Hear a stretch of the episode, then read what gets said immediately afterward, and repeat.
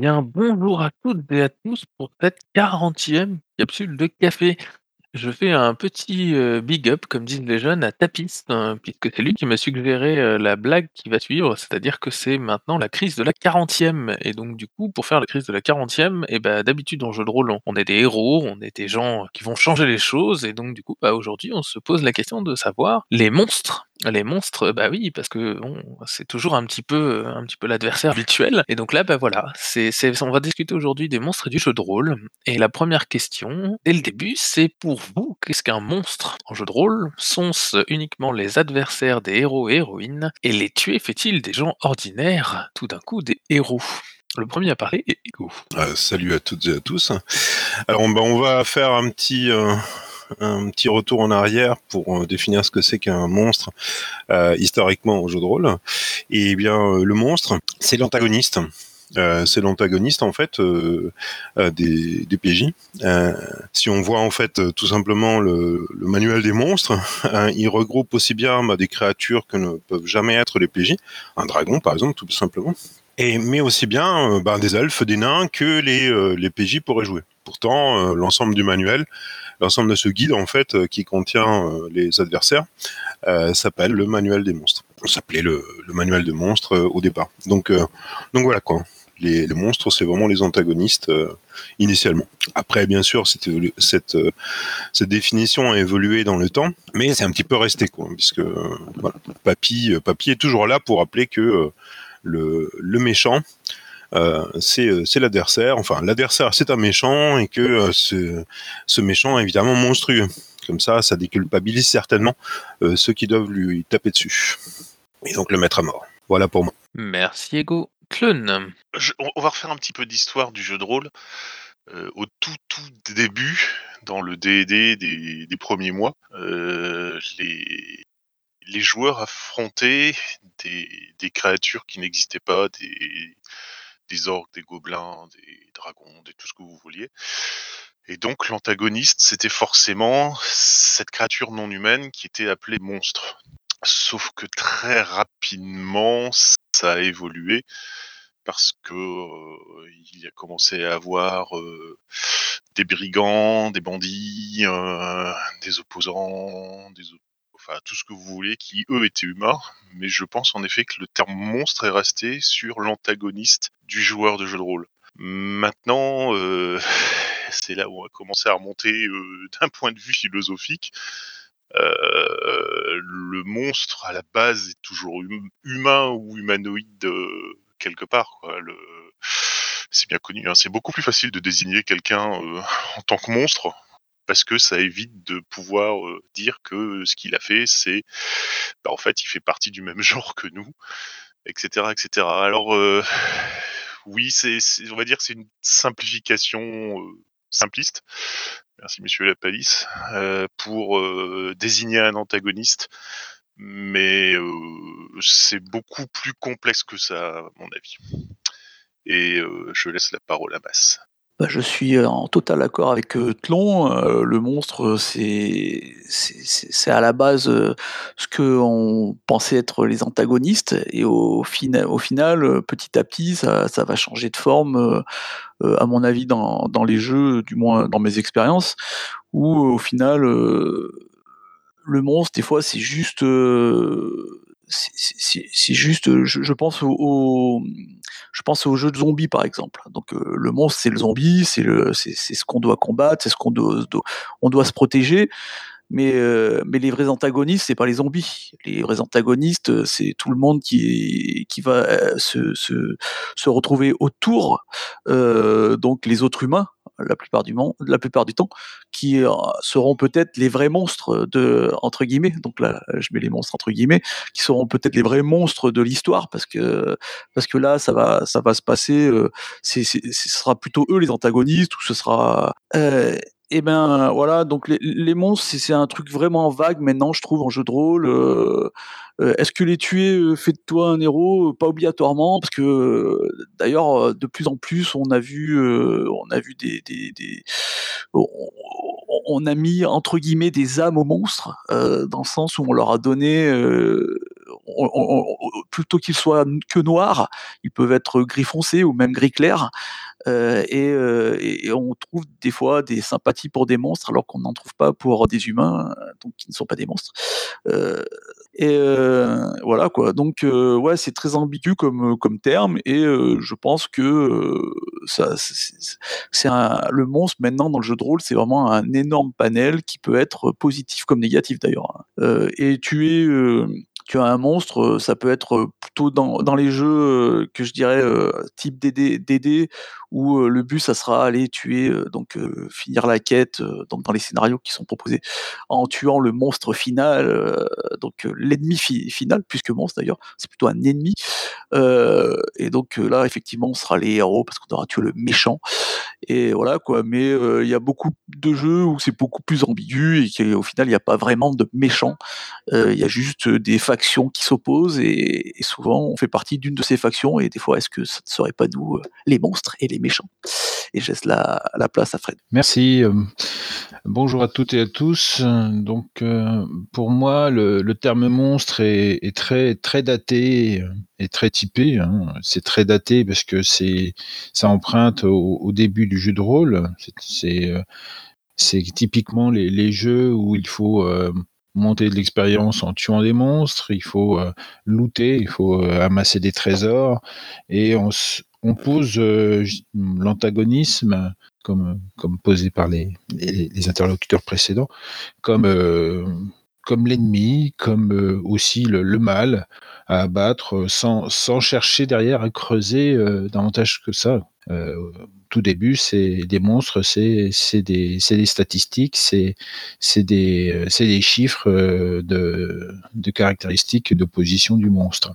petit à petit, il s'est développé pour moi une on a enrichi euh, avec du texte, du texte de présentation des monstres, au départ dans une sorte d'écologie où on le trouve, qu'est-ce qu'il fait, euh, avec une notion aussi d'alignement, d'organisation, pour, euh, pour aboutir finalement à, un, troisième, un troisième volet qui est celui où les monstres ont une psychologie, ont un caractère et deviennent je dirais, un PNJ comme un autre, euh, où ils sont, ils ne sont plus simplement une opposition, ils, à, friter, hein, clairement, hein, c'était juste pour, pour, pour, pour être combattu et accumuler de l'XP, euh, mais, mais aussi des, des êtres euh, qui sont capables ben, de, de, sentiments et qui sont moins, moins manichéens.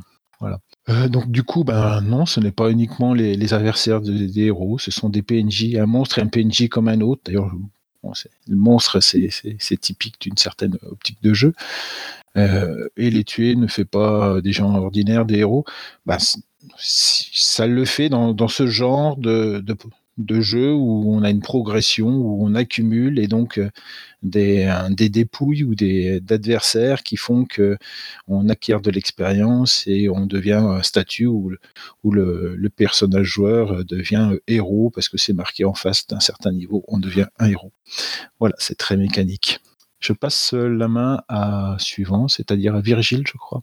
Oui, bonjour. Alors pour moi, donc, le, monstre, c'est déjà celui qui, qui, qui, par son apparence, par son, son comportement, va être mis à l'écart, il va être montré. Et donc, euh, ben, dans les premiers, dans les, les jeux de rôle les plus anciens, Donjon ou euh, Cthulhu, par exemple, ça va être une menace. Donc, ça va être la menace euh, souvent à laquelle les, héros vont être confrontés. Et donc, effectivement, là, le fait de tuer ces monstres, ça va être d'éliminer cette, cette, cette, menace. Et donc, ça va en faire de, effectivement de ces personnages des héros. C'est ceux qui vont permettre bah, parce que les monstres, parce que pour moi, c'est un monstre qui vient, euh, qui, vient dévorer euh, vos proches, oui, euh, euh, le, fait de, le vaincre, ça, fait de, vous un héros. Après, très vite, le, jeu de rôle a quand même renversé aussi les choses, a questionné aussi cette question de monstre. Hein, euh, par exemple, avec Vampire, qui, qui, a, qui, qui, voulait interroger aussi cette question-là de, de, de l'humanité, de qu'est-ce que c'est que, qu'être un vampire suceur de sang, qu'est-ce que ça implique. Euh, après, voilà, d'autres jeux l'ont, continué à interroger ça. Monster Art, hein, dans Monster Art, il y a comme un principe qui dit euh, rendez euh, les monstres humains et rendez les humains monstrueux. Hein, donc, c'est vraiment un jeu qui interroge cette cette, question-là. Euh, plus récemment, il y a Donjon et compagnie où on joue des monstres dans un donjon. Donc on, voilà, on renverse aussi ça. Et le fait de renverser, ça permet d'interroger aussi cette, cette notion de, ben, de qu'est-ce que c'est finalement qu'une apparence ou un comportement qui, qui, est hors norme et que voilà. Donc le jeu de rôle participe aussi à cette, à cette réflexion autour, autour des monstres.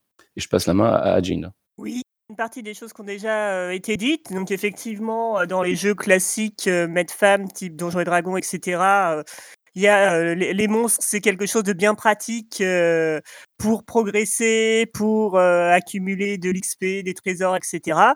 C'est quelque chose qui a été beaucoup repris, notamment dans les jeux vidéo, qui se s'appelle R- euh, RPG. Euh, après, moi, je trouve que effectivement, c'est plus intéressant d'avoir des monstres plus variés, avec des motivations et des nuances, qu'ils soient qu'ils soient non humains ou humains d'ailleurs. Et euh, comme je le disais dans le chat, il y a aussi des, des humains qu'on considère comme monstrueux. Par exemple, si on voit euh, les tueurs en série, ben, euh, souvent on les, on les considère, on les assimile euh, à des monstres.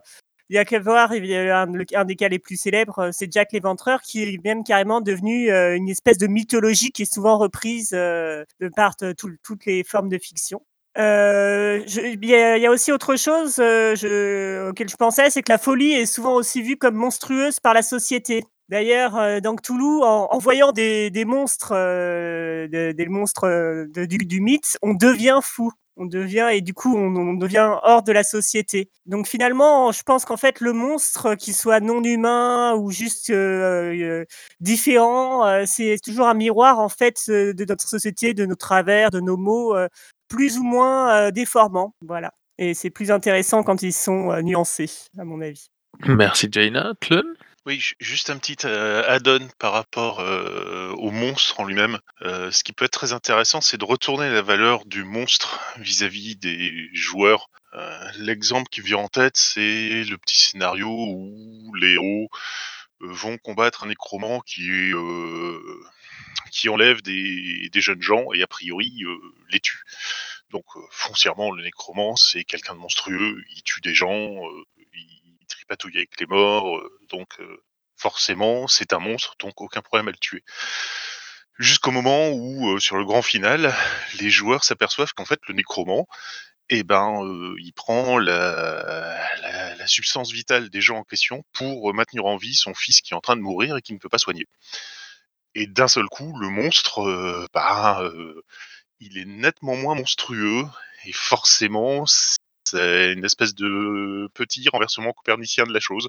Et ça peut être très très intéressant de voir les réactions des joueurs par rapport à ça. Voilà, c'était tout pour moi. Merci Tlun. J'ai pas l'impression que quelqu'un d'autre veuille réagir. Et du coup, bah, avec ton anecdote, tu, tu m'as parfaitement offert une transition pour la deuxième question, qui est justement comment surprendre les joueurs et les joueuses avec des monstres différents, entre guillemets. Est-ce que vous les faites apparaître rarement? Est-ce que vous les faites apparaître dans des situations spécifiques? Ego. Bah, l'une des méthodes euh, qui a été pratiquée par, notamment par DET euh, depuis le, depuis le début, ça a été de varier les, les capacités de ces créatures monstrueuses euh, pour, pour surprendre donc les, les joueuses et joueurs euh, et euh, leurs capacités, donc euh, aussi ben, leurs faiblesses et donc les moyens de les vaincre. Donc force, faiblesse, etc. Et le problème, c'est que au fur et à mesure, ben, euh, les joueurs rencontrant de plus en plus de monstres euh, différents, ben, ils finissent par euh, monter de niveau. Et là, je parle de, de niveau des, du player skill, donc de- des capacités des, de ceux qui de ceux qui jouent, Euh, et, euh, et ainsi savoir que voilà, pour vaincre telle créature, il faut utiliser du feu, pour vaincre telle autre, il faut, elle, elle craint l'eau, et ainsi de suite. Donc, donc c'est par la variation de ces créatures que l'on peut en fait finir par, euh, surprendre à nouveau. Mais est-ce qu'il faut pour autant euh, créer des monstres euh, totalement différents à chaque fois, de nouvelles espèces, etc. Bah pas sûr. Et euh, certains jeux se sont amusés à faire varier, si au début ce n'était pas le cas, notamment dans D&D, d'autres jeux qui ont suivi ont fait varier les capacités des créatures au sein d'une même d'une même espèce. Donc et ainsi surprendre à nouveau les, leurs adversaires, les protagonistes de l'histoire. Donc euh, donc voilà, ça c'est euh, ça c'est c'est dans les dans, les principes. Après c'est c'est un peu la dernière question, mais bon il y a un jeu et puis j'y reviendrai plus tard euh, qui qui moi m'avait agréablement surpris, c'est que c'était Ultra et tout- toutes les euh, toutes les créatures, quelles qu'elles soient, n'étaient pas appelées monstres. Hein. elles étaient appelées fées, notamment. Tout ce qui n'était pas humain était appelé fées. Et euh, elles n'étaient pas plus monstrueuses ou moins monstrueuses que les humains. C'était des, créatures, voilà, sentientes, etc. Et, euh, et donc, par contre, ce qui était monstre était toujours unique. Donc il n'y avait pas un monstre qui ressemblait à un autre monstre. Donc à chaque fois, il fallait le créer de toutes pièces, euh, avec euh, tout un ensemble d'outils qui étaient mis à disposition du MJ, euh, pour créer de toutes pièces une créature originale avec des capacités, voilà, un cocktail vraiment bizarre qui, qui était généré systématiquement chaque fois que l'on désirait un nouveau. Et, et c'était très intéressant parce que justement, on, là, c'était la garantie qu'on allait surprendre, choquer, épater ses compagnons de jeu. Voilà. Virgile? Oui, je vais aller dans le, prolongement de, ce que disait Ego. Euh, effectivement, euh, une première façon, c'est de s'interroger sur euh, sur les capacités des monstres. Hein. Jonathan Tweet, il disait que pour construire un monstre, il fallait une capacité offensive, une capacité défensive euh, offensive parce qu'elle va poser problème au, au, au, PJ et euh, défensive pareil parce qu'ils vont devoir mettre en place des, des tactiques, des stratégies euh, particulières pour le surmonter. Euh, ensuite, euh, je disais tout à l'heure qu'un un monstre il se distinguait par son comportement, son apparence. Justement, réfléchir à ça, que, qu'est-ce qui, qu'est-ce qui dans son apparence le, le rend monstrueux, qu'est-ce qui dans son comportement le rend monstrueux, questionner ça de façon un peu plus profonde. voilà, ça semble aussi des, des, des points intéressants pour créer des monstres qui ont des particularités et euh, donner aussi euh, peut-être des, quand, on a par exemple des, gobelins, mettons, donner aussi euh, des, des, particularités aussi à chacun, en faire aussi des individus. ça peut être aussi une façon de, présenter ça de façon différente. Après, comment est-ce qu'il faut utiliser des, illustrations? Est-ce qu'il faut travailler les descriptions d'une certaine façon pour, pour, pour que le monstre puisse apparaître? Euh, c'est toujours, euh, je pense, c'est des pistes aussi à, creuser. Euh, après, c'est intéressant aussi des fois de prendre le contre-pied de certaines choses qu'on connaît, qui sont acquises sur, sur, les monstres, pour justement surprendre les, joueurs. Et je passe la main à Mass. Je pense qu'il faut, hum, pour les monstres, déjà, il faut éliminer le concept, à mon avis, de, de, monstres dans, dans, le sens, comme on l'expliquait au début de, la capsule, dans le sens, dans le sens historique, on va dire, euh, parce que euh, on peut créer euh, des, univers. Je pense en ce moment, je suis en train de faire une campagne de, la campagne de Pax Elfica où en fait, on ne sait pas qui sont les monstres. Est-ce que les elfes sont des monstres dans cette campagne Est-ce qu'ils n'en sont pas Dans tous les cas, effectivement, je pense que il y a, des monstres classiques qu'on va rencontrer dans des donjons, mais il y a aussi tous ces aspects où où on va rencontrer des, personnes et on ne sait pas euh, au final s'ils sont des ennemis ou pas des ennemis. Je pense aussi euh, à, la campagne que je fais avec Kanjar euh, Kingmaker. est-ce que quand on a en face de soi une faction, une faction ennemie, est-ce que on peut définir la faction ennemie faite de monstres, même s'ils ne sont pas des humains? On pense à des fées, par exemple, dans Kingmaker. Donc, euh, euh, je, pense que pour surprendre les, joueurs, euh, il faut faire comme Tlon l'a dit, il, faut mettre, il faut mettre de la morale à l'intérieur, des sortes de, de, de problèmes moraux où, où on s'aperçoit qu'on pensait avoir affaire à des monstres et au final ce ne sont pas des monstres, des dilemmes moraux, merci Carole ou euh, ou, euh, ce sont pas ce sont des monstres peut-être en apparence euh, sur l'apparence et donc l'habit ne fait pas le moine pas à tous les coups du moins.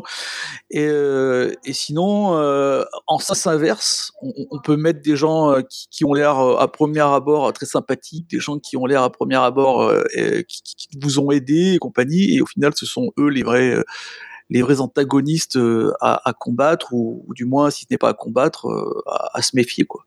Donc euh, voilà pour surprendre il faut juste aller contre toutes les idées reçues qu'on qu'on a eu depuis depuis que Donjons et Dragons existent hein, parce qu'on va on va utiliser Donjons et Dragons comme le le point le point de départ euh, donc euh, voilà, euh, ça me paraît pas si compliqué que ça, et, c'est même plutôt rafraîchissant pour l'ensemble des joueurs de ne plus faire comme, comme dans l'ancien temps. Et je laisse la place à Léonard. Alors moi j'avais parlé aussi des, des dilemmes moraux, mais du coup c'est fait. Mais sinon, une chose pour créer des monstres originaux, moi je trouve que il faut aller chercher de, de l'inspiration dans, euh, si possible, dans d'autres mythologies. En fait, souvent on est, on est basé sur quelques mythologies. Ben, quand on est à la D&D, c'est plutôt euh, nordique. Euh, si on joue à l'appel de Cthulhu, c'est la, mythologie créée par, juste par Lovecraft, donc je la trouve un peu pauvre personnellement. Et, mais sinon, si on va un peu du côté de l'Asie, alors par exemple, les yokai au Japon, il y a des choses absolument incroyables, vraiment bizarres qui existent. Des des, monstres qui ont un pied et un œil, choses comme ça. Dans la, mythologie russe aussi. Moi, j'avais travaillé sur une campagne qui se passait en Asie du Sud-Est et où là aussi il y a des, trucs absolument, euh, des, des fantômes absolument abominables euh, qui tuent des bébés, etc. Mais des choses horribles, mais qui viennent de cette mythologie-là et euh, qui du coup ont de toute façon une profondeur. C'est pas juste un truc bizarre. Si on cherche derrière, qu'est-ce que ça signifie Il y a hum, il y a quelque chose derrière. Donc je, je trouve que aller euh, chercher du côté de la, de la mythologie, euh, des mythologies différentes, on peut vraiment créer des, des monstres étranges, euh, originaux et en même temps voilà profonds. Voilà. Merci Léonard. Poiron Bah, pour revenir sur la mythologie, euh, c'est vrai que il y avait euh, le ce que j'avais vu là, c'est qu'il y avait toute une, euh, enfin, que ce soit les, les bestiaires médiévaux, euh, les, euh, les tout ce qui est lié au, euh, aux mythologies grecques.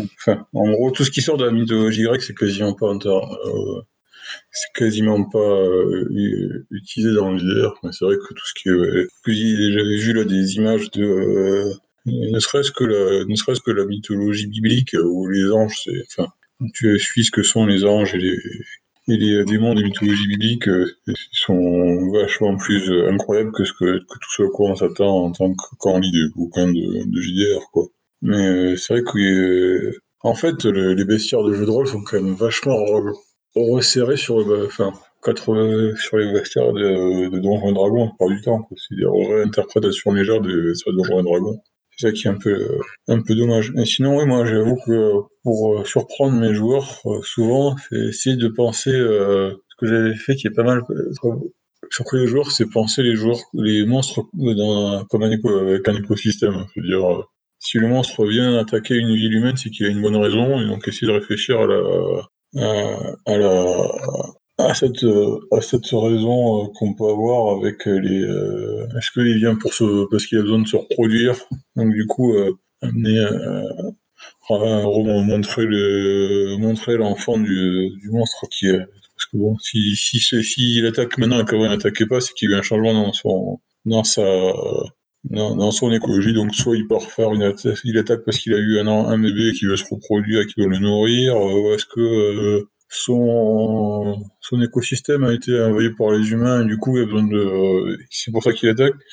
Et en général, rien que le fait de, de mettre de, ce monstre entre guillemets un peu basique, mais à lui donner une, une raison d'être et des, euh, euh, comment dire, un peu euh, quelque chose autour, ça a déjà remis les joueurs en. Enfin, moi, j'ai déjà vu des joueurs qui, ont été surpris et, euh, et choqués par ça.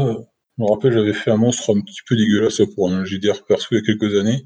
Et euh, le, ma- le machin était vraiment une saloperie, quoi. Mais euh, ils ont découvert qu'il était rentré dans la ville parce que justement, bah, il avait besoin de se nourrir plus pour nourrir un. parce qu'il venait de se reproduire. Et euh, quand ils ont trouvé le, bébé monstre incapable de tout seul derrière la derrière la maman, et ben, même si c'était vraiment une vraie saloperie, quoi. Le machin. Euh, ils étaient, ils ont quand même été un peu touchés, quoi. Donc, euh, j'ai fini. Je passe la parole à Jaina, du coup. ou- pas être très long parce que vous avez déjà bien parlé de tous ces monstres euh, différents. Euh, moi, ce que je trouve intéressant aussi comme, comme trope à utiliser, en général, ça peut être aussi le, tout ce qui est monstre caché. Que ça soit euh, voilà, le virus zombie ou, euh, le, métamorphe qui va se cacher au milieu des joueurs. Euh, ça, donne toujours des effets assez intéressants. Et ce qui peut aussi être intéressant, c'est si ce, monstre caché est joué par, par un joueur ou qui un, un PNJ vraiment intéressant. Il y a, y a aussi l'effet voilà, que, que le, traître, en fait, euh, si, si c'est, il est d'une espèce un petit peu euh, intelligente et nuancée peut commencer à ressentir de la sympathie pour le groupe qu'il qui est en train de trahir. Et là, on, revient sur des dilemmes moraux qui, vont se poser et qui, peuvent être intéressants aussi et changer un peu de voilà juste un monstre avec des, capacités à affronter quoi. Voilà, c'est tout. Merci Jaina. Armelika Oui, bonjour à tous. Alors je prends la question en route, je suis arrivé en retard, désolé. Effectivement, la, question sur les monstres originaux a, bien été traitée là, juste à l'instant. moi, je voulais juste rajouter une chose. J'ai découvert il y, a, pas si longtemps un, vieux bouquin d'AD&D. On revient toujours un peu aux bases de Donjons et Dragons, mais c'était le, le, Book of Lair il y a eu euh, deux, volumes, peut-être trois, je ne me souviens plus. Et euh, c'est un ami qui me l'a offert. Et euh, ce qui était sympa, c'était que, avec ce bouquin, c'est que il présente bien sûr des monstres originaux, pas nécessairement originaux, mais il les englobe d'un contexte avec justement parfois des dilemmes moraux, parfois des, des, environnements euh, sociétals pour bah, tout simplement embellir un petit peu les rencontres que les, que les PJ peuvent faire, que les personnages peuvent faire euh, avec ces monstres.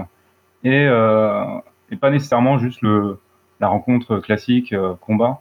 Voilà. Et j'ai trouvé que c'était une bonne source d'inspiration, même si, bon, c'était pour la première édition de Donjons et Dragons, donc c'est un peu vieux, mais à développer sur des monstres classiques d'univers différents et à travailler un petit peu leur background, ça, ça fait des, vraiment des rencontres intéressantes. Et c'est vrai que depuis que j'ai lu ce bouquin, enfin ces bouquins, les deux, les deux volumes. Euh, J'essaie de vraiment euh, organiser les rencontres, même avec des monstres classiques, différemment. Pas toujours, parce que sinon ça, ça perd de son charme. Mais euh, j'ai trouvé que c'était un bon outil. Donc pour ceux qui connaissent pas, euh, allez-y. Merci Armelika. Ego. Oui, je voudrais revenir sur le sur la façon de surprendre aussi, sur des façons pour surprendre en fait les ces, ces partenaires de jeu euh, concernant les entre guillemets monstres.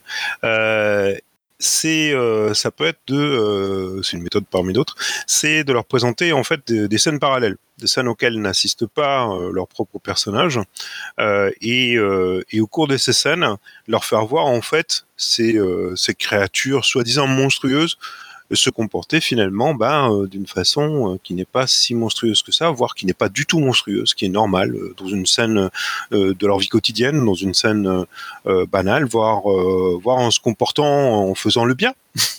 et, et c'est et c'est une façon en fait de voilà de leur faire en tout cas pas forcément au niveau de leur propre personnage mais en tout cas au niveau des joueurs eux-mêmes et les joueuses, euh, de leur faire voir en fait que finalement bah, ces euh, créatures-là, elles ont beau être différentes physiquement, et parfois psychologiquement, euh, elles, elles n'en demeurent pas moins en fait euh, bah, des créatures qui, euh, qui ne sont pas forcément euh, des cibles uniquement des cibles bonnes à massacrer. Et alors ça peut être fait au cours d'une partie avec une, une, interruption, une description, etc. Et si on n'aime pas trop ça, on peut aussi le faire au cours d'un compte rendu. Entre deux séances, en fait, on, va on va insérer en fait au cours du compte rendu ces, ces scènes en fait qui se passent pendant ce temps, pendant ce temps-là. Euh, donc euh, voilà, voire même en fait aller encore plus loin. Et euh, une des, méthodes qui, qui, est la plus efficace, à mon avis, c'est d'écrire les comptes rendus, cette fois carrément totalement du point de vue des monstres. Et, pour le coup, ça, ça déstabilise un petit peu les, joueuses et joueurs, et ça peut être très intéressant en fait. Voilà pour une astuce. Gore? Oui, bonjour à tous. Alors, Ego vient de passer sur des points exacts que je voulais préciser, voire sur lesquels je voulais rebondir. Pardon. À savoir, euh, la création de ces personnages-là, c'est vrai qu'on a beaucoup évoqué les, concepts de, d'opposition morale, et, et c'est pour moi, en tout cas, quand, quand je crée des choses euh, en JDR, c'est un petit peu les mêmes choses que j'aime retrouver dans des films, à savoir me retrouver confronté à des systèmes de valeurs qui sont, voire en opposition, ou sinon euh, un peu éloignés, aux miens.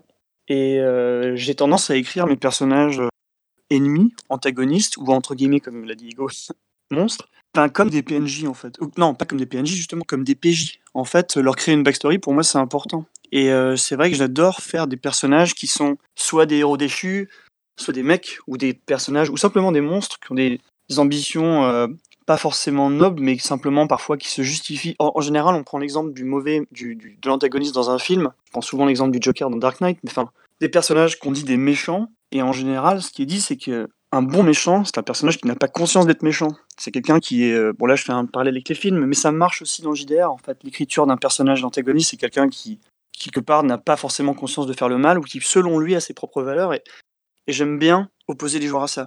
Donc, en général, je, fais en sorte que les, les joueurs euh, découvrent la backstory, en fait, de ces monstres-là ou de carrément de ces euh, personnages ennemis. Donc je sais pas s'il faut rester dans, le terme générique du monstre qui peut regrouper beaucoup de choses et si on parle de la créature monstre. Dans les deux cas, en général, j'essaie de faire en sorte que par exemple, si on tombe sur une espèce de créature monstrueuse qui ravage tout, j'aime bien les opposer au fait que ben en fait, on a entendu une légende d'un mec qui s'est transformé ou voilà, toujours les mettre en, conflit avec les valeurs morales de leur personnage et les joueurs pour savoir si mais enfin là on sait que quelque part ce mec est peut-être innocent ou quoi ça n'empêche pas certains guerriers de taper dessus malgré tout, mais c'est pour ça que parfois, pour les, euh, les faire découvrir ces choses-là, j'utilise des systèmes comme par exemple le système de la vision, comme évoqué Ego, enfin le fait de leur faire comprendre, prendre, prendre conscience de certaines choses euh, qui pourraient peut-être pas accéder, auxquelles ils pourraient pas accéder forcément en RP, mais de trouver un peu des, ça pourrait paraître être des Deus Ex Machina, mais il touche une relique, et puis il y en a un qui a une vision et qui voit que ce mec-là en fait n'est pas forcément euh, en possession de ses moyens et donc agit euh, sous possession de quelque chose. Donc peut-être que ça pourrait être un nouvel objectif pour des joueurs de le libérer.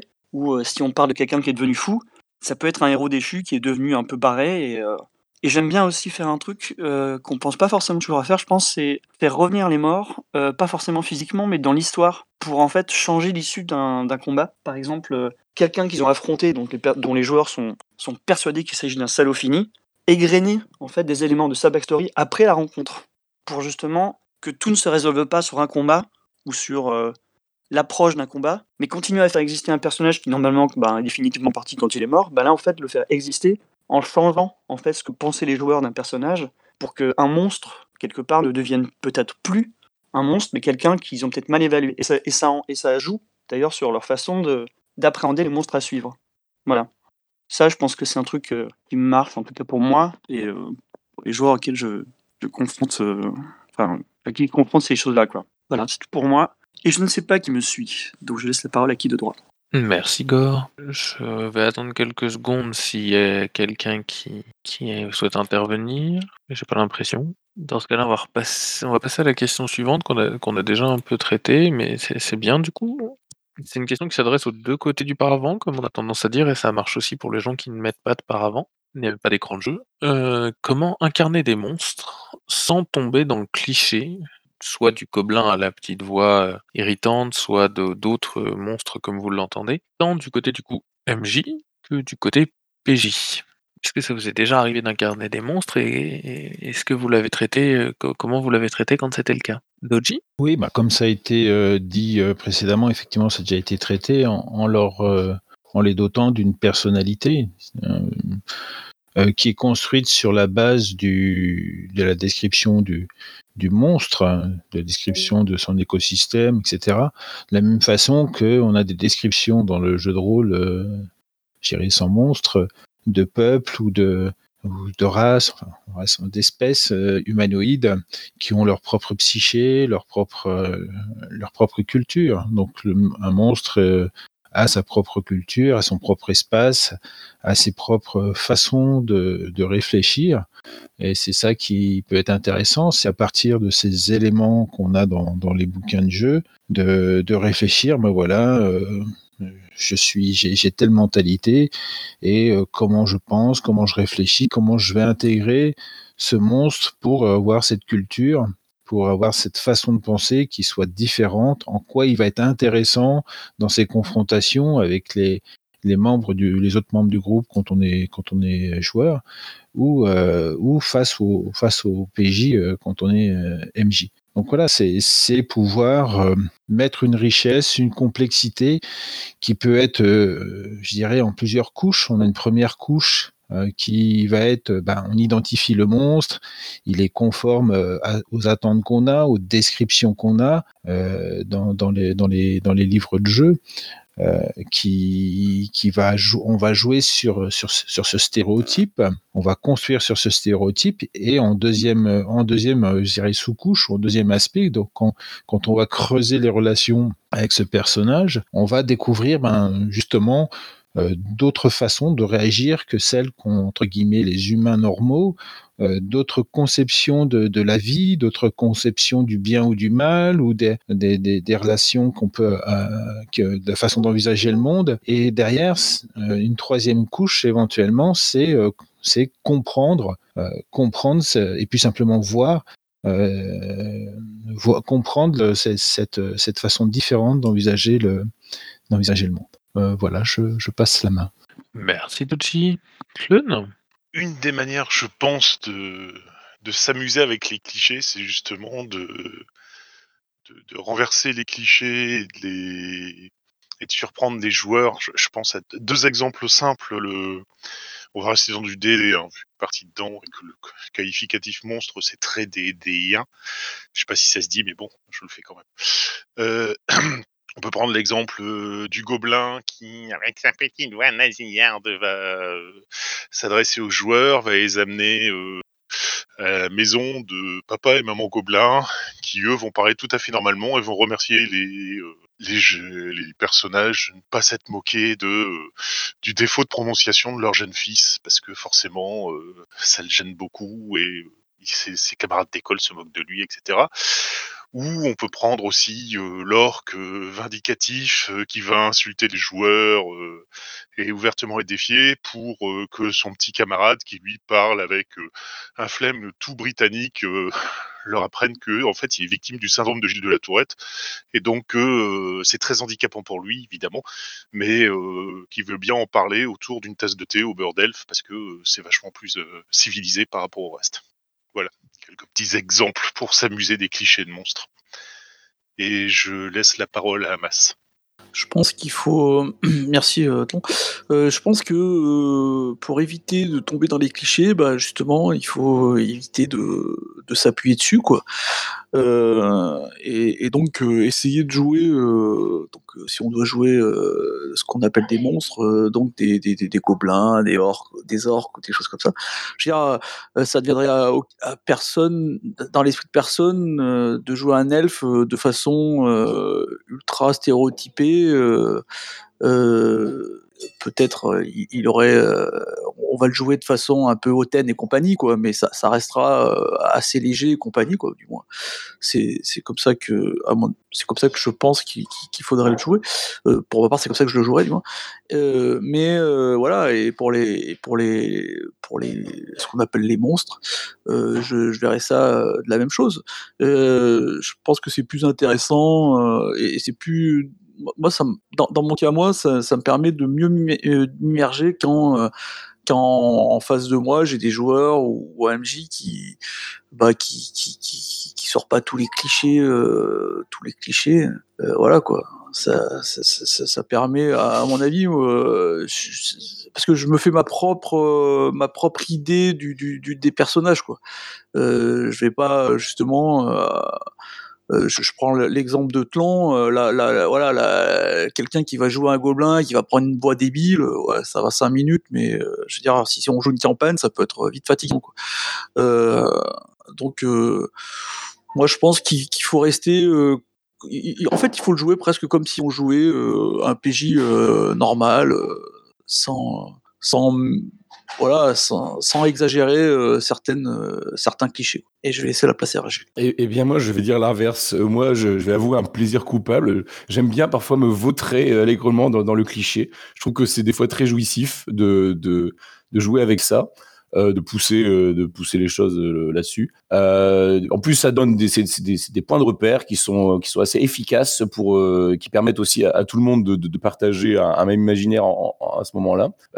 donc oui, c'est bien de ne pas se cantonner à ça, hein, de pas de pas ne, ne faire que ça, c'est c'est un peu dommage. Mais parfois se se complaire là-dedans, je, je, trouve que ça peut être très agréable. en plus, il y a qu'à voir par exemple si on prend un, un monstre comme le vampire euh, qui a été euh, abordé en littérature, euh, dans le cinéma, dans, tout plein de médias et dans le jeu de rôle aussi, de tout plein de façons différentes. Voilà, on retrouve des, invariants et pourtant il y a quand même des choses, donc il y a quand même des, éléments du cliché. Et puis petit à petit, ce- ce- ces clichés évoluent aussi en fonction. je veux dire, le, vampire de Anne Rice est devenu lui-même un cliché, alors qu'à un moment donné, ça a été quelque chose qui a révolutionné un petit peu l'image du vampire. Euh, voilà, donc euh, c'est, ça peut être, ça peut être euh, assez aussi intéressant de, de, pousser les, clichés. Voilà, et je passe la main à Gore. Oui, bah alors du coup, je me suis inscrit avant Mas et Virgile et les deux ont relevé des points qui, sont très intéressants. Et même dans le, dans le textuel, je vois qu'on parle de vampires édentés. Donc, encore une fois, sur l'idée de poser des, enfin, de jouer avec des valeurs contradictoires avec les miennes ou des valeurs morales humaines, disons. J'aime beaucoup jouer avec euh, le cliché et, justement m'en servir pour l'amener ailleurs. pour être clair, euh, j'aime beaucoup, par exemple, faire euh, le, jouer un vampire. C'est vrai, c'est un monstre, hein, clairement et en faire quelqu'un qui n'a pas forcément envie de tuer des gens, mais qui a contraint de le faire. Donc on peut jouer aussi un sanguinaire qui, qui se complaît là-dedans. Dans un cas comme dans l'autre, j'aime bien faire en sorte que c'est ce qui amène l'interactivité avec les autres joueurs, parce que on a beau être par exemple pour la mascarade, euh, tous des vampires, on se rend compte que chacun n'a pas forcément les mêmes ambitions. Euh, du coup, ben, ça pose la, pro- la problématique en fait de l'univers et euh, est-ce que les vampires ont encore leur âme, leurs âmes ou pas? Est-ce qu'ils sont du coup, encore avec les mêmes, le même raisonnement qu'un humain? Est-ce que la valeur d'une vie, c'est voilà. Donc toutes ces questions, en fait, ça crée forcément des oppositions entre les joueurs. Et pour ce qui est de l'incarnation, enfin le fait de le jouer, la façon de l'incarner, j'aime bien être à contre-courant de, ce- enfin c'est pas prétentieux, mais de dire simplement que ça m'intéresse, d'essayer d'amener le truc ailleurs, en fait. Euh, pas forcément d'une manière plus intelligente que les autres, mais c'est vrai qu'en général, j'ai tendance à tomber dans le cliché pour essayer d'amener ailleurs. Par exemple, c'est vrai qu'un gobelin, euh, euh, ça peut être excessivement énervant sur plusieurs jours de campagne. Mais il se trouve que hier soir, j'ai fait- euh, euh, hier, pardon, j'ai fait ma première partie en tant que gobelin dans un euh, medieval fantasy, et en l'occurrence, c'était du Nalbuck. Donc, gobelin multiplié par Nalbuck, on est sur un quota de, de débilitude qui peut être atteint assez loin. Et très vite, on peut se dire, bon, ça va être le bordel, ça va être ingérable, tout le monde va crier, ça va être du n'importe quoi. En fin de compte, j'ai, comme j'ai jamais joué la chose, j'ai cherché un peu des choses sur Internet, euh, par exemple. L'inspiration, peut venir de là aussi. Euh, je me suis rendu compte que Pen of Chaos, donc le mec qui a fait euh, a créé aussi le système de, a pris en compte le, comment dire, la, la vision en fait des gobelins et a expliqué le système des valeurs de couleur, enfin la- la- l'optique, la, façon dont on voyait en fait les, les gobelins et a expliqué les différentes couleurs, les différentes euh, perception voilà, oculaire de- du gobelin pour expliquer ce, sur, enfin, ce qui peut déclencher ou non en fait sa ses réactions et voilà. Je trouvais ça intéressant et ce que je fais aussi quand j'in- j'in- j'incarne une autre espèce, donc là j'étends des monstres aux espèces, mais je cherche des langues. Euh, par exemple, euh, les, dictionnaires euh, orques existent, mais il y a des dictionnaires de 250 pages, hein, des mecs fous qui ont, é- qui ont écrit de la grammaire pour de l'orque. Ça existe. Donc il y a des inspirations qui sont assez balèzes à trouver sur Internet. Donc ça, ça permet, je trouve, d'incarner déjà euh, un personnage. On a un nombre incalculable de films, notamment pour le Medfan, qui sont là pour enrichir le truc. Mais le gobelin, j'avais rien. Et du coup, hier, quand j'ai joué ça, euh, bon là, je parle un peu de mon expérience personnelle, désolé, mais c'est vrai qu'à ce niveau-là, j'ai pas beaucoup de, de- de références, si ce n'est les gobelins sur lesquels on tape, qui arrivent par grappe de vin, et qui font que qui grillent. On, on ne fait pas trop la différence avec des gremlins. Je suis parti du principe que, en tant que gobelin ranger, mon personnage avait l'ambition d'être chef de groupe. Le problème, c'est qu'un gobelin ne- n'est pas compris en commun. Il ne parle qu'une langue qui est approximative, euh, voire improvisée. Du coup, ben, je suis parti du principe que j'allais répéter les mots que les joueurs disaient autour de moi pour établir un dialogue. Par exemple, on tombe sur une, espèce de cellule où il y a un vieux, et le MJ a l'erreur de dire il s'appelle Richard. Dès lors, mon gobelin entend ce mot, il fait Richard Et ça devient un mot pour identifier quelque chose. Quand un elfe se barre et qu'il y a un, autre joueur qui l'appelle, il fait Attends l'elfe Richard Mon personnage appelle Richard les joueurs en fait qui l'identifient.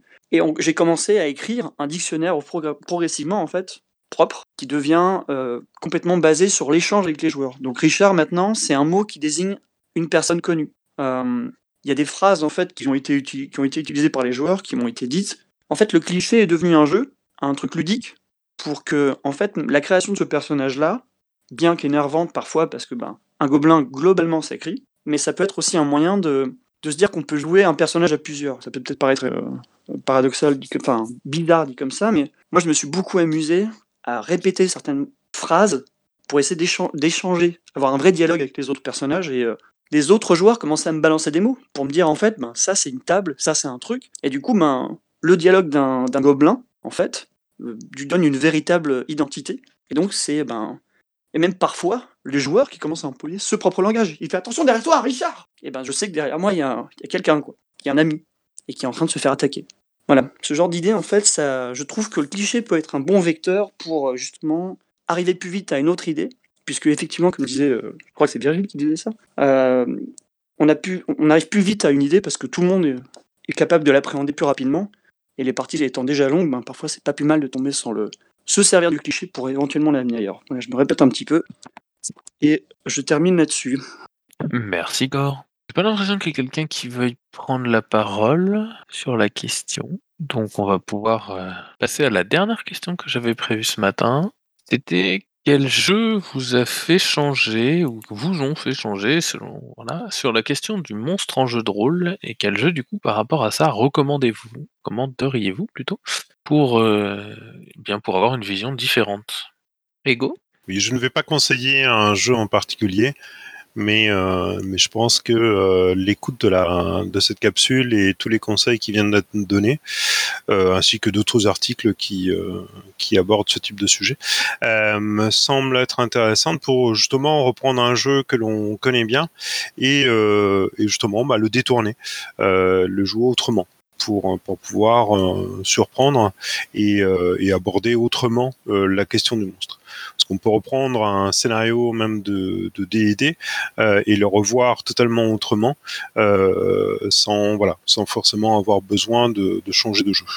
C'est il faut changer le point de vue en fait des des des adversaires euh, et des protagonistes, enfin des, euh, des, des personnages, des joueurs, voire même euh, changer le point de vue des joueuses et joueurs sur les monstres pour que justement tout change, comme ça a pu être décrit, détaillé par, par les uns et les autres depuis le début de cette capsule. Virgile? Oui, moi je l'ai cité tout à l'heure. Je voulais remettre un focus sur Monster Art parce que je trouve que c'est vraiment euh, un jeu qui se penche sur cette question-là, sur qu'est-ce que c'est qu'un monstre, à partir de quand on est un monstre, à partir de quel, quand euh, on est on est humain, qu'est-ce qui fait qu'est-ce qui fait notre humanité. C'est vraiment ça qui est au cœur du jeu. Euh, et, euh, je trouve qu'il y a, beaucoup de, il y a toute une réflexion dans l'écriture des personnages, dans, dans, les outils qui sont fournis euh, aux, meneurs de jeu, aux meneuses de jeu pour euh, pour euh, intégrer ce, cette ce, ce- cette euh, cette question-là. Euh, donc voilà, je trouve que c'est vraiment. Alors, ce qui est amusant, c'est que c'est un jeu donc on joue des, ados monstrueux, hein, des ados euh, par exemple euh, loups-garous, ou vampires ou sorcières, etc.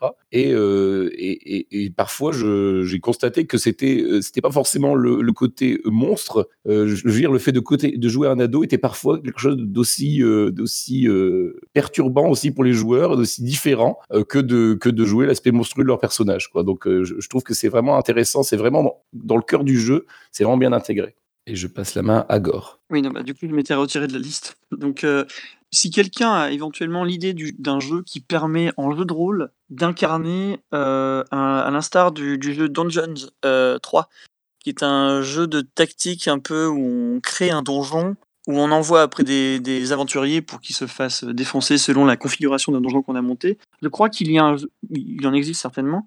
Bah, par exemple, voilà, il y a Pathfinder euh, qui propose un, mode qui s'appelle Nous Gobelins, justement, pour revenir encore aux gobelins, euh, qui permet d'incarner des gobelins. Et euh, bah voilà, le, le- gros du truc est énoncé là déjà. hein. Mais si d'autres jeux de ce genre qui permettent justement d'incarner les personnages de l'autre de l'autre côté du mur, quoi, enfin, euh, les opposants existent, je suis très curieux de les connaître. Là, pour l'instant, j'ai rien qui me vient, perso. Donc, ben, je ne réponds à aucune question. Voilà. Merci Gore. Poiron Oui. Euh, bah, du coup, pour répondre, il y avait a Donjon et compagnie qui est en test ici. Il y a Donjon de Sfort. Et puis je crois que j'avais un, un- j'avais j'avais gagné un coup un truc qui s'appelait Donjon Loufoque aussi. euh, C'est toujours un peu les mêmes. Enfin, c'est un peu dans le même euh, dans le même principe quoi. En général, c'est un- il y a un petit côté parodique souvent, mais après, j'ai pas trop suivi Donjon et compagnie, donc je veux pas trop me donner, mais pour euh, quelques exemples. Euh, oui, non, moi je voulais parler rapidement de d'un jeu du Grump. Euh... Merde, j'ai rangé le nom. Je...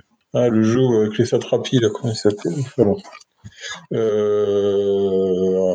je- j'ai plus le nom du jeu où en fait euh, c'est un jeu d'exploration d'hexagone et là il y a une il y a un- une toute une partie création de monstres qui est assez intéressante où euh, All, all trait, poireau. Le très ouais, j'ai mangé, merci. Où il y a une vision un peu intéressante. euh, Enfin, pour le coup, c'est plus le monstre comme euh, comme vraiment une force de la nature à ce niveau-là, qui euh, qui qui est créée. Mais je sais pas, je trouve que justement, c'est un des aspects du monstre que que je trouve qui est qui est peu peu vu aussi. C'est-à-dire que vraiment le monstre là, qui est pas forcément euh, mauvais euh, en tant que tel, mais monstre comme euh, une espèce de, bah, le, monstre comme un tsunami quoi entre guillemets, euh, comme Godzilla peut être la représentation de la, de la, la destruction nucléaire, c'est vraiment quelque chose de très très euh, extérieur aux, humains, quelque chose qui, qui qui ne touche pas, qui les touche pas directement, qui, passe un peu euh, sans, sans prendre, sans être, sans les prendre en compte, qu'un système de création qui les rendait un petit, qui était vrai, qui les rendait vraiment uniques. Donc, euh, il y a, des choses à voir du côté du monstre euh, chez sur Oltre. Voilà, voilà ma petite intervention. Donc, je passe la main à Jaina encore une fois. Juste au niveau historique, effectivement, je pense qu'à l'époque, euh, début des années 90, le monde des ténèbres a fait beaucoup pour changer un peu le paradigme du monstre, même si entre-temps c'est devenu en soi un cliché, évidemment, hein, ça c'est un cycle assez classique dans les médias.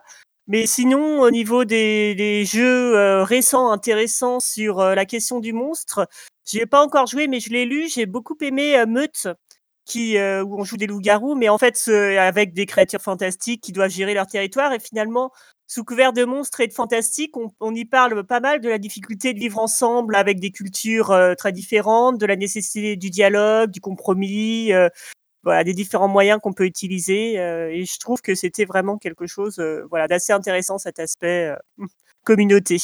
Voilà, j'ai fini. Merci Jaina Kanjar? Oui, donc je, je voulais proposer, moi, du coup, alors, pour le coup, c'est, c'est une approche qui est assez, qui reste assez basique. C'est pas ça qui va, qui va bousculer complètement les habitudes de vieux briscards, mais euh, Kickbaker, je pense, a des, choses intéressantes à creuser là-dedans, puisque les, personnages se retrouvent dans un, environnement sauvage et vont devoir construire quelque chose sans pouvoir faire abstraction de toute la faune, euh, de toute la faune locale, les populations, euh, les fées, les kobolds, les, hommes lézards, toutes, ces drôles de bêtes qui vivent là-dedans et qui sont pas comme nous. Et je pense que c'est assez intéressant d'explorer ce truc-là pour euh, développer un peu de richesse diplomatique avec des, gens différents. Je passe la main Clun. Juste vous faire mention d'un jeu de rôle qui doit pas être très connu, mais que moi j'aime beaucoup, qui s'appelle Godlike, euh, où on joue grosso modo des espèces de super-héros pendant la Deuxième Guerre mondiale, sachant que c'est pas des héros en costume et que vous avez beau être super-héros, ben vous êtes mobilisés pour faire la guerre comme tout le monde, et c'est pas parce que vous savez soulever un char à bout de bras que vous pouvez pas mourir si vous prenez une balle dans le buffet. Et il y a un petit truc très sympa dans Godlike, c'est le fait justement que être avec ses compagnons d'armes dans sa compagnie, le fait d'avoir quelque chose qui vous différencie d'un être humain normal fait que les autres vous regardent comme si vous aviez, vous n'étiez plus de cette humanité. Donc, vous commencez à avoir un côté monstre. Et il y a tout un petit paragraphe très intéressant sur le fait de euh, comment euh, les autres perçoivent votre différence et euh, comment ça peut jouer contre vous, que j'aime beaucoup dans le jeu. Voilà. Et je passe la main à Amy. Merci, bonjour à tous. J'aimerais parler de The Witcher, non pas parce qu'il a fait changer mon point de vue sur les monstres, sachant que j'avais lu les romans avant, donc j'avais déjà un peu, un peu ces esprits, mais parce que fondamentalement c'est un jeu où le héros principal, les héros principaux, euh, sur le concept, tue des monstres, euh, tout en n'étant pas dupe du fait que les monstres, c'est généralement des créatures qui mangent, qui veulent élever leurs enfants, peu leur progéniture, euh, qui veulent survivre dans un contexte où leur habitat est essentiellement menacé par des par expansion humaine en fait. Et puis pendant ce temps, euh, le, héros ou les héros évoluent en plein milieu d'un monde assez dur, euh, franchement raciste sur les bords. C'est-à-dire que les elfes et les nains sont considérés comme euh, pas du tout des sous-hommes, mais bien pire que ça, comme des trucs à exterminer le plus vite possible. C'est quand même un jeu où il y a explicitement des pogroms de nains et d'elfes. Et puis à côté de ça, les marchands spéculent sur le blé, et pas juste avec les elfes, hein, ils spéculent sur le blé en vendant le blé plus cher euh, auprès des humains aussi. Euh, les brigands passent leur temps à violer des femmes et à brûler les pieds des paysans. Les seigneurs trahissent leurs paysans en permanence. Les magiciens font des expériences sur leurs congénères, les autres humains, euh, à base de virus mortels. Et puis en même temps, c'est euh, c'est un jeu où les alliés du héros sont justement pas des humains norma- normaux, euh, sauf quelques rares exceptions, mais plutôt des vampires, des doppelgangers, où le héros passe son temps à parler avec des trolls et à négocier. Le signale au passage la grande confrérie des trolls de pont, euh, qui sont des alliés utiles, qui sont pleins de- d'enseignements. Et puis le héros lui-même est considéré essentiellement comme un monstre par euh, la plupart des êtres humains. Euh, C'est-à-dire que les witchers sont, les sorceleurs sont considérés à peu près aussi bien ou aussi mal, c'est selon que des elfes. Du coup, il y a une ambiance très relativiste sur qu'est-ce qu'est-ce qui est un monstre, qu'est-ce qui est un comportement normal ou acceptable, et en particulier sur le fait que les pires monstres, évidemment, ce sont ceux qui n'ont pas de valeur morale, tandis que ceux qui sont à peu près supportables, c'est généralement des gens qui ont des problèmes de difformité physique ou de, de race euh, vaguement monstrueuse. Mais, euh, mais voilà, c'est fini. Merci Nigin. Use Euh, ouais. Alors moi je voulais parler un petit peu de ma, ma marotte habituelle, euh, mais c'est pour euh, resituer un petit peu, je dirais, euh, d'un point de vue historique.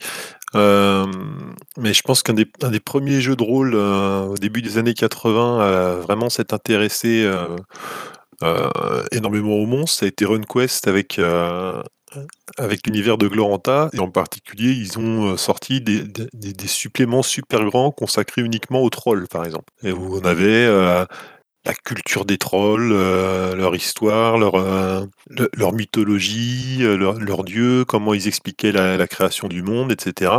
Il y avait eu un supplément auparavant qui qui, parlait des cultes des créatures du chaos. Donc, en fait, en donnant, voilà, c'est, pour, pour bien marquer, finalement, c'est assez ancien de vouloir donner aux monstres beaucoup plus de consistance. Et, finalement, pour certains monstres, d'en faire vraiment des, peuples à part entière dans, tous leurs éléments.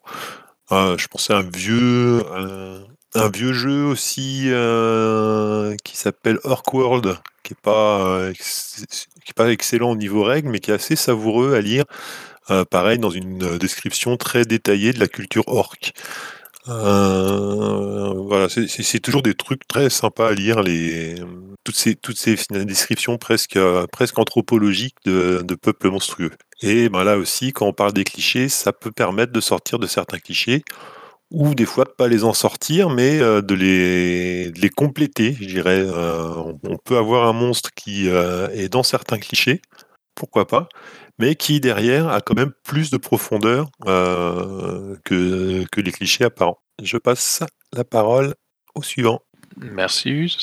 Gore? Oui, alors je note tout hein, parce que tout est très intéressant. Alors Meute, Godlike, Urquell, je note tout parce que, enfin, personnellement, moi, j'ai- je considère que j'ai grandi avec les monstres. J'aime les monstres en fait depuis toujours. C'était vraiment un, un truc qui, chez moi, par contre, est, est- ne bouge pas après toutes ces années. Le vampire étant une de mes créatures préférées. Euh, J'adore les monstres. J'aime les gremlins. J'aime les, enfin, j'aime les, vampires Beetlejuice parce que je considère en fait euh, tout ce qui est un peu effrayant qu'on ne comprend pas en fait euh, comme des monstres. Donc tout un bestiaire de, trucs un peu censés être effrayants. Je trouve ça vraiment fascinant. En tout cas pour moi ça me fascine toujours après autant de temps. Je considère avoir un peu grandi dedans parce qu'en plus les années 80 ça a véhiculé pas mal de films et si on par extension on fait le point sur euh, tous les films d'horreur qui sont sortis à cette époque-là. Bon, bah voilà, moi, je, con- concrètement, j'ai baigné dedans. Sans forcément tomber forcément dans l'horreur, d'ailleurs. hein. Les Gremlins, euh, il y a des gens qui disent que c'est une comédie et d'autres qui disent euh, Ouais, c'est c'est des comédies horrifiques. Bon, comédie horrifique, faut voir le niveau de,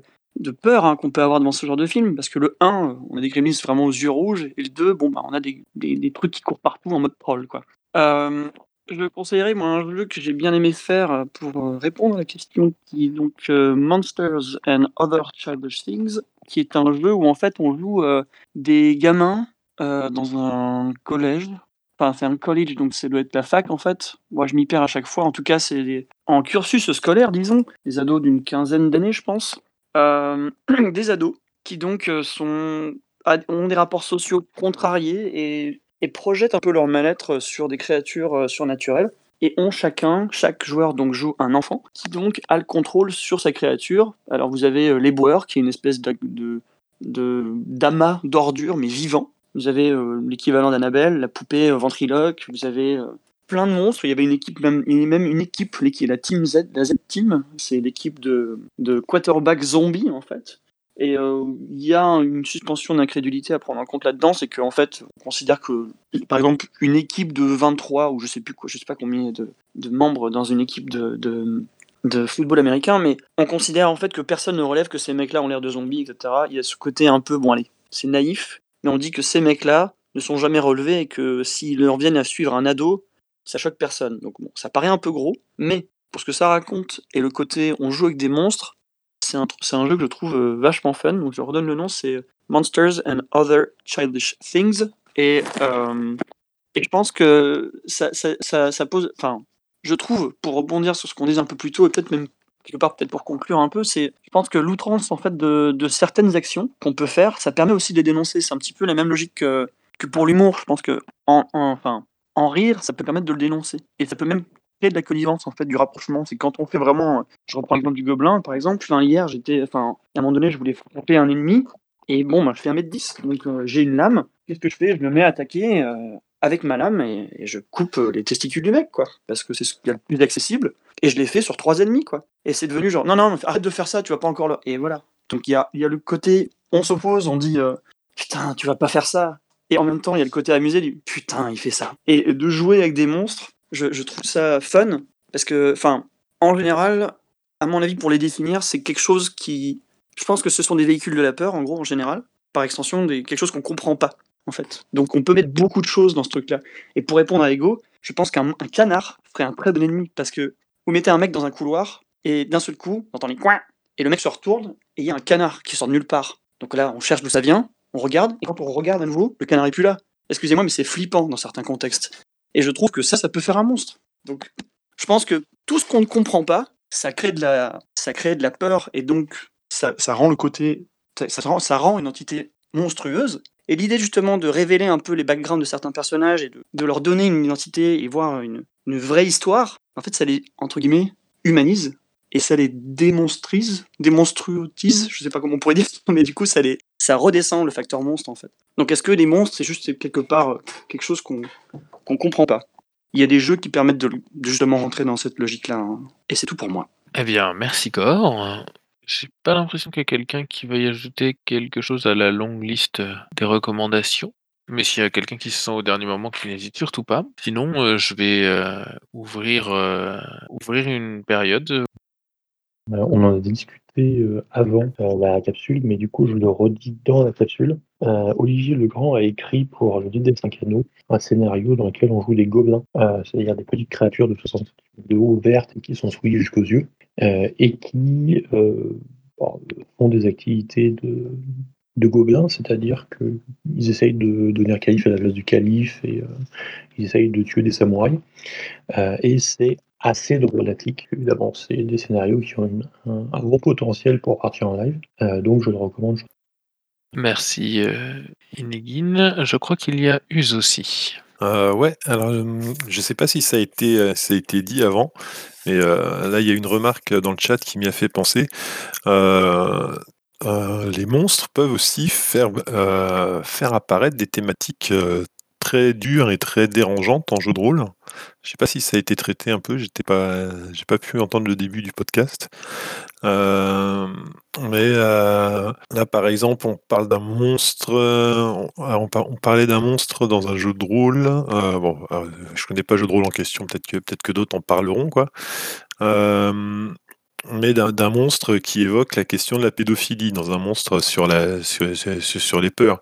Heu, si je pense à RunQuest, heu, dans dans les monstres du chaos, il y a des monstres absolument, heu, absolument atroces. Par exemple, il y a les il les brous, qui se reproduisent, uniquement, par le viol. Donc on on a des alors il y a il y a toutes les questions des des monstres dit qui sont qui sont anthropophages, tous les tous les monstres qui vont, s'attaquer aux enfants, tous les heu, donc je sais pas si on a parlé aussi de cet aspect-là, la, représentation, heu, la représentation du mal et le monstre en fait incarne, heu, incarne aussi des fois un mal dont on a envie de se, de se débarrasser absolument. Enfin, c'est vrai que si c'est un monstre violeur ou un monstre, ou un monstre pédophile, on a peut-être un petit peu moins envie de le, mmh, de l'évaluer comme, heu, quelqu'un qu'on comprend pas ou, heu, ou une créature qu'on voudrait humaniser.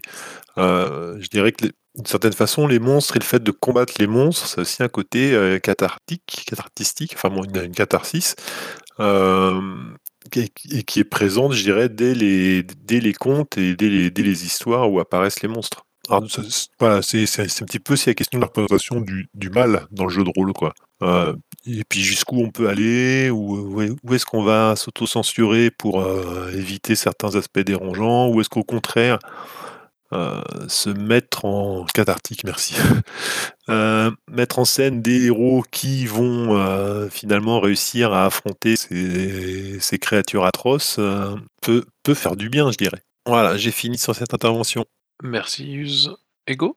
Oui, alors moi j'aimerais aborder une, heu, donc quelque chose que j'ai vécu il y a très longtemps, heu, quand j'étais adolescent en jeu de rôle et qui m'avait, heu, beaucoup marqué. C'est, c'est Use en fait qui m'y a fait penser, tout à l'heure en intervenant et en abordant donc, l'univers de Gloranta, de RunQuest. Et donc, dans cet univers-là, j'avais joué, peut-être ma 2e partie, heu, où, heu, on était prisonnier d'un d'un peuple particulier qui s'appelle les Morocantes et heu, ces Morocantes, élèvent des humains pour les pour leur viande, tout simplement, pour les manger, comme si comme nous qui élevons des des des porcs, pour, pour la même chose donc, et il y avait donc des scènes de la vie quotidienne, heu, avec une petite Morocante qui jouait avec un un humain de lait, hein. Heu, et puis à la fin de la journée, en fait, heu, bah, les parents, heu, attrapaient cet humain de lait et puis, l'embrochaient et le faisaient cuire, hein. Donc, bon la petite Morocante n'était pas contente du tout, elle était triste, hein, et nous évidemment, on était horrifiés par, ces différentes descriptions qui étaient faites. Mais, mais peu à peu, bah, en y réfléchissant bien, est-ce que ça nous aurait choqués, heu, si ça n'avait pas été des humains qui avaient subi, ce sort-là? Voilà, bêtement. Donc en tout cas, voilà, c'était quelque chose qui m'avait, heu, qui m'avait beaucoup, heu, beaucoup marqué, heu, beaucoup, beaucoup choqué et puis, quelque part, voilà, ça permettait de renvoyer, un reflet, un reflet particulier sur notre propre humanité. Voilà, voilà, c'est tout pour moi. Merci Ego. Est-ce qu'il y a quelqu'un qui souhaite rajouter quelque chose? Non, j'ai pas l'impression. Bah, on va tranquillement clôturer la 40e, heu, capsule de café là. Eh bien, merci à toutes et à tous pour avoir participé ce matin, à l'oral comme à l'écrit. Heu, merci à tous ceux qui vont nous écouter au cours de la semaine et puis, bah, dans ce cas-là, je vais juste vous souhaiter une très bonne semaine à toutes et à tous et puis, bah, on va juste se donner rendez-vous la semaine prochaine, même heure, même endroit.